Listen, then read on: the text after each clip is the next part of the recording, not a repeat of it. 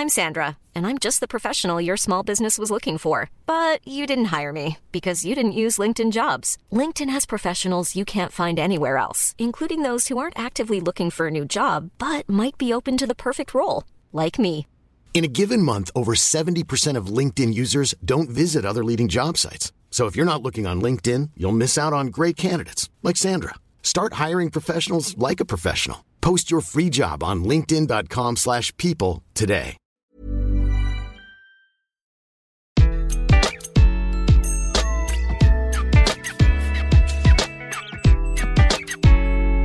Bonjour, je suis Gaël Châtelain-Berry, bienvenue sur mon podcast Happy Work, le podcast qui va vous envoyer de bonnes ondes pour aller travailler aujourd'hui.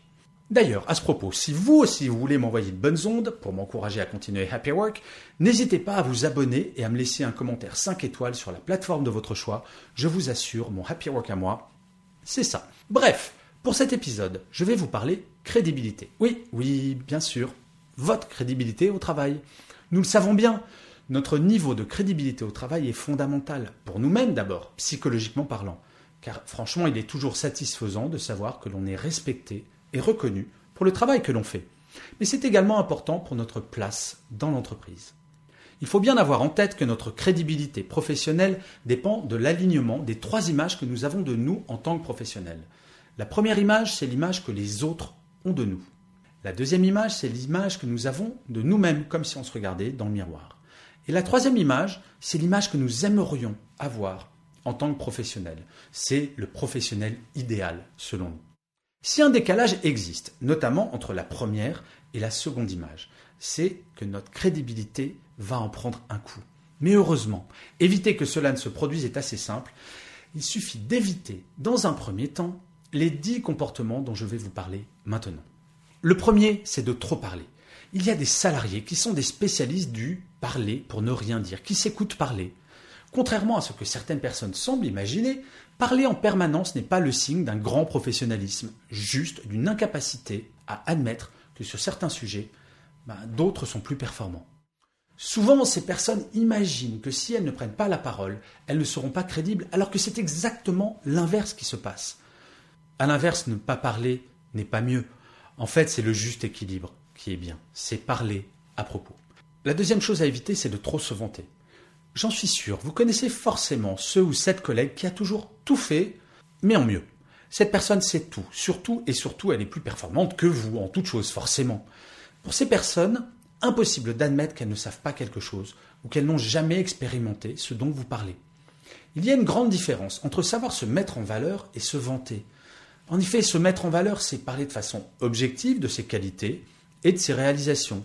Se vanter, c'est être persuadé que l'on a accompli quelque chose que la personne en face de moi serait incapable de faire. Alors certes, ça peut être vrai de temps à autre, mais quand c'est systématique, c'est assez énervant. La troisième chose, c'est de se prendre au sérieux. Je crois que le secret pour bien vivre en entreprise, c'est d'être sérieux sans se prendre au sérieux. Il est assez horripilant d'être confronté à des personnes qui sont convaincues au quotidien de sauver la planète ou de sauver des vies ou de gérer des problèmes bien plus importants que les vôtres. Quelqu'un se prenant trop au sérieux, c'est exactement comme Pierre et le loup. À force de crier au loup sur sa propre importance, plus personne ne l'écoutera. Le quatrième point, c'est de passer son temps sur son smartphone. Et oui, je suis sûr que vous en connaissez. Vous êtes en réunion avec cette personne, et elle vérifie ses emails toutes les deux minutes, et vous lance une fois de temps en temps un Non, non, mais t'inquiète pas, je t'écoute. Que cela soit dit et entendu une bonne fois pour toutes, il est techniquement et humainement totalement impossible d'exécuter deux tâches conscientes de façon simultanée. Quelqu'un qui est en réunion avec son smartphone ou son ordinateur portable va zapper d'une tâche à l'autre, mais ne sera jamais à 100% sur l'une des deux. Au-delà du côté malpoli de la chose, être crédible, c'est également prêter toute son attention à ses interlocuteurs. La cinquième chose, c'est d'être systématiquement en retard. Être en retard tout le temps, c'est assumer le fait que son temps est plus important que celui des autres. Et de fait, quand on arrive en retard à un rendez-vous, à une réunion, ce sont toutes les personnes présentes et qui, elles, étaient à l'heure, qui vont prendre du retard pour une personne. Vous savez, ces personnes utilisent parfois cet argument. Vous dites, non mais attends, tu sais, moi, je suis quand même super débordé en pensant franchement que cela va avoir un impact positif. En fait, cela n'envoie que deux messages. Le premier, la personne ne sait pas s'organiser. Le deuxième, la personne suppose qu'elle a plus de travail que vous. Dans les deux cas, en termes de crédibilité et de politesse, je dois bien vous l'accorder, c'est pas le top.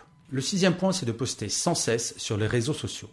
Mon métier, en plus d'être écrivain et conférencier, c'est d'être ce que l'on appelle, même si je n'aime pas vraiment ce mot, un influenceur, notamment sur LinkedIn. Je passe beaucoup, beaucoup de temps sur les réseaux sociaux et sur mon blog. Mais c'est un métier. Je suis frappé de voir que beaucoup de salariés passent visiblement plusieurs heures par jour sur LinkedIn, Twitter ou Facebook pour poster du contenu n'ayant rien à voir avec leur métier de base.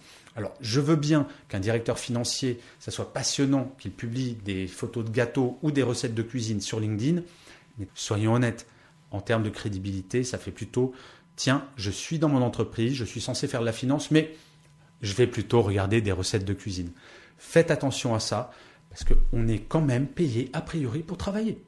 Le septième point, c'est de faire du name dropping. Il y a des personnes qui pensent crédibiliser un discours en faisant ce qu'on appelle du name dropping, littéralement du lâcher de nom.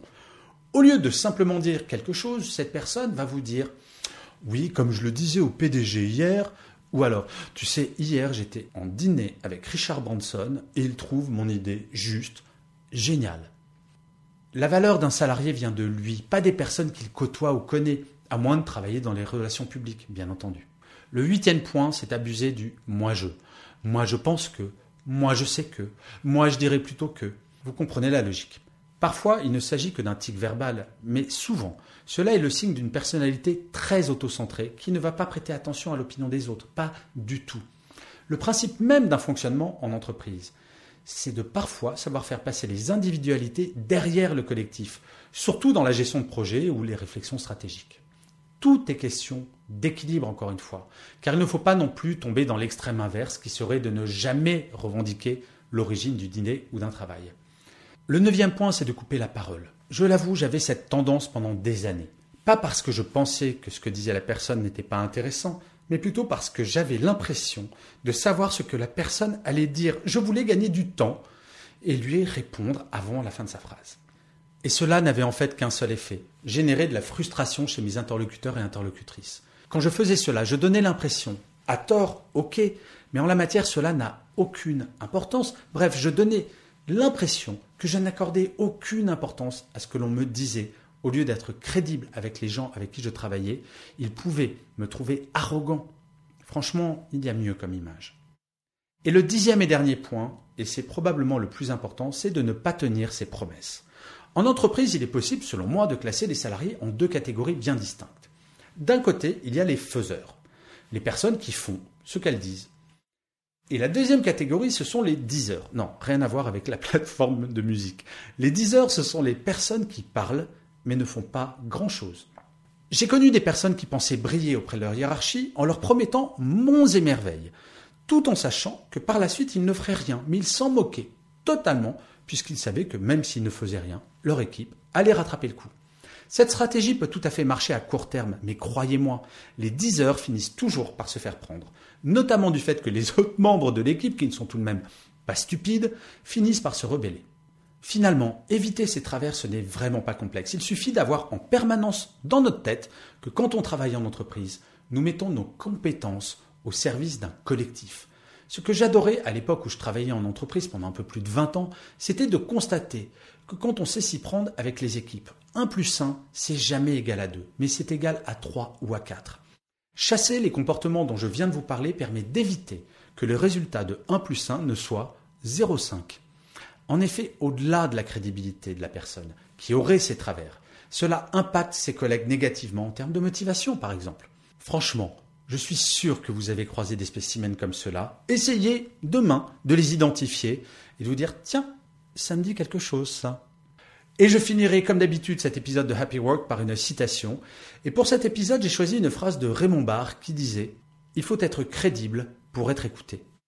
Je vous remercie mille fois d'avoir écouté cet épisode de Happy Work. Je vous dis rendez-vous au prochain et d'ici là, plus que jamais, prenez soin de vous.